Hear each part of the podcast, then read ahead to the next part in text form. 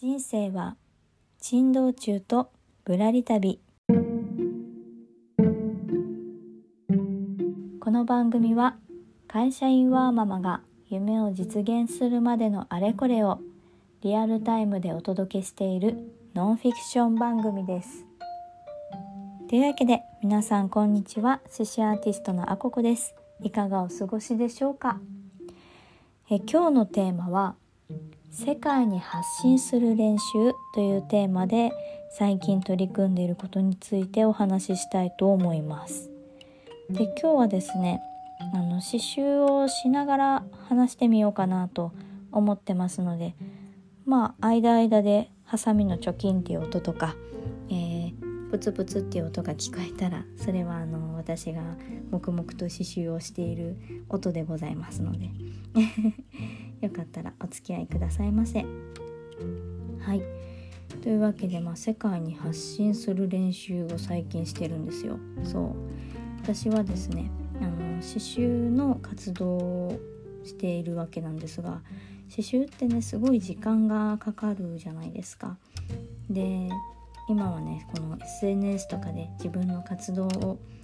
こうこまめにね発信して見つけてもらう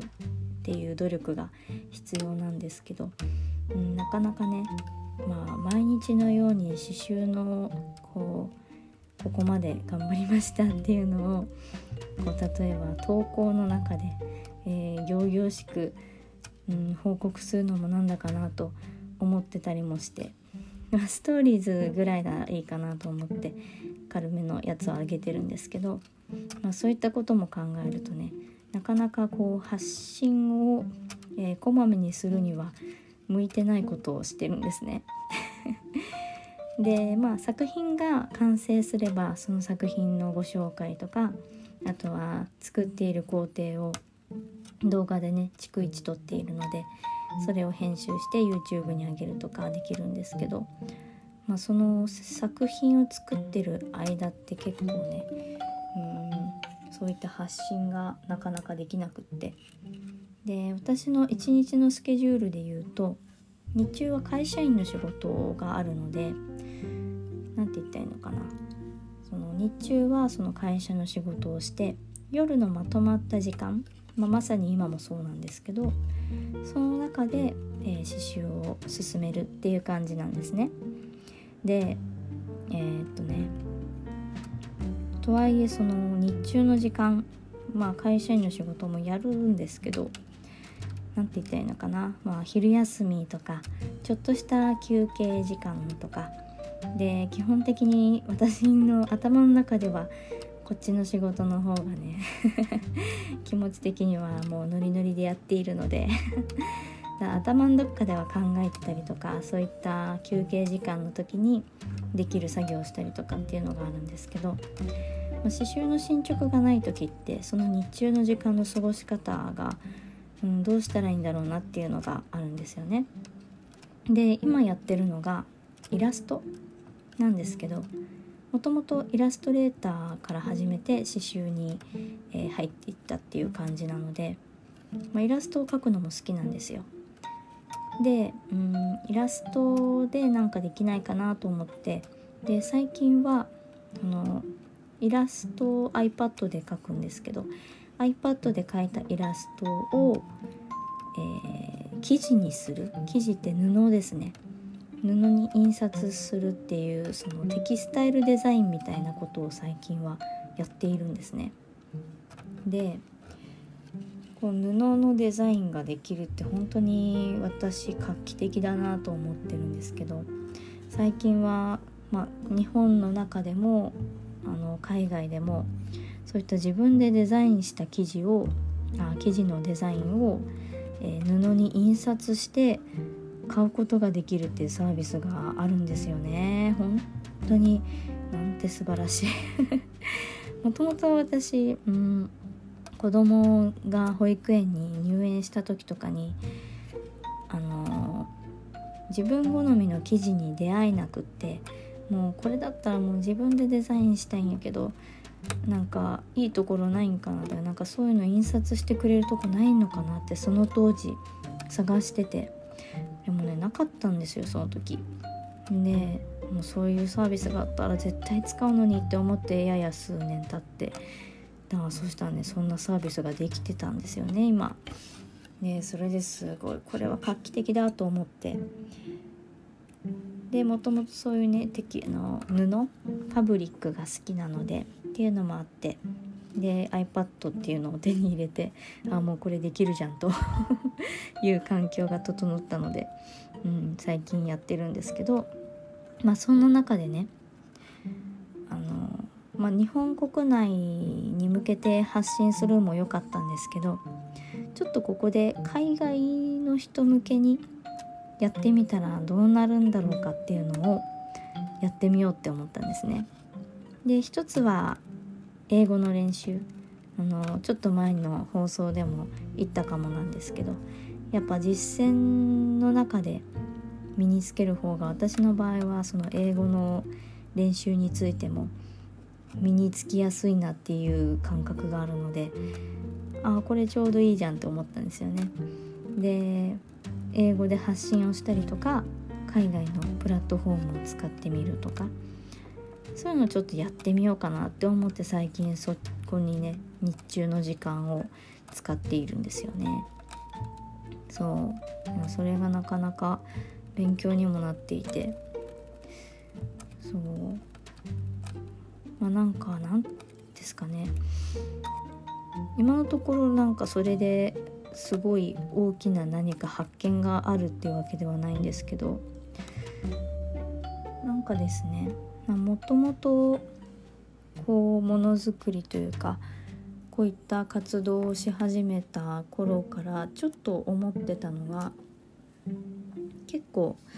まあ、どっかしらで発信をしていても海外の人から反応いただくことっていうのがちょくちょく前からあったんですよね。で YouTube を本格的に最近やり始めてもちろん日本人の方のコメントもいただくんですけど結構海外の方からの反応とか、えー、チャンネル登録っていうのが、うん、つくなと思ってでそこで、うん、もしかしたらだけど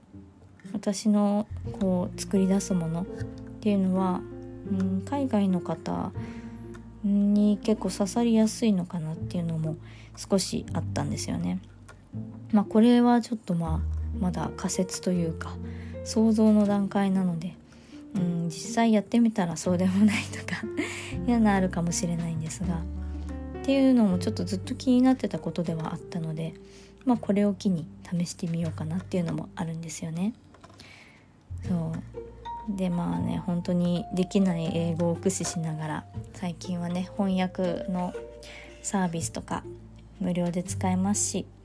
YouTube も、まあ、ちょっと変な日本語になりますけど自動で翻訳もしてくれますし、うん、だからね本当に昔に比べたらすごく、うん、頑張りやすい環境は整ってるんだなっていうふうに思いますよね。そうだから今はその生地のデザインを、えー、アメリカでその生地をねデータを登録しておけば、えー、お客様が気に入ったらそのデータをこう布地に印刷して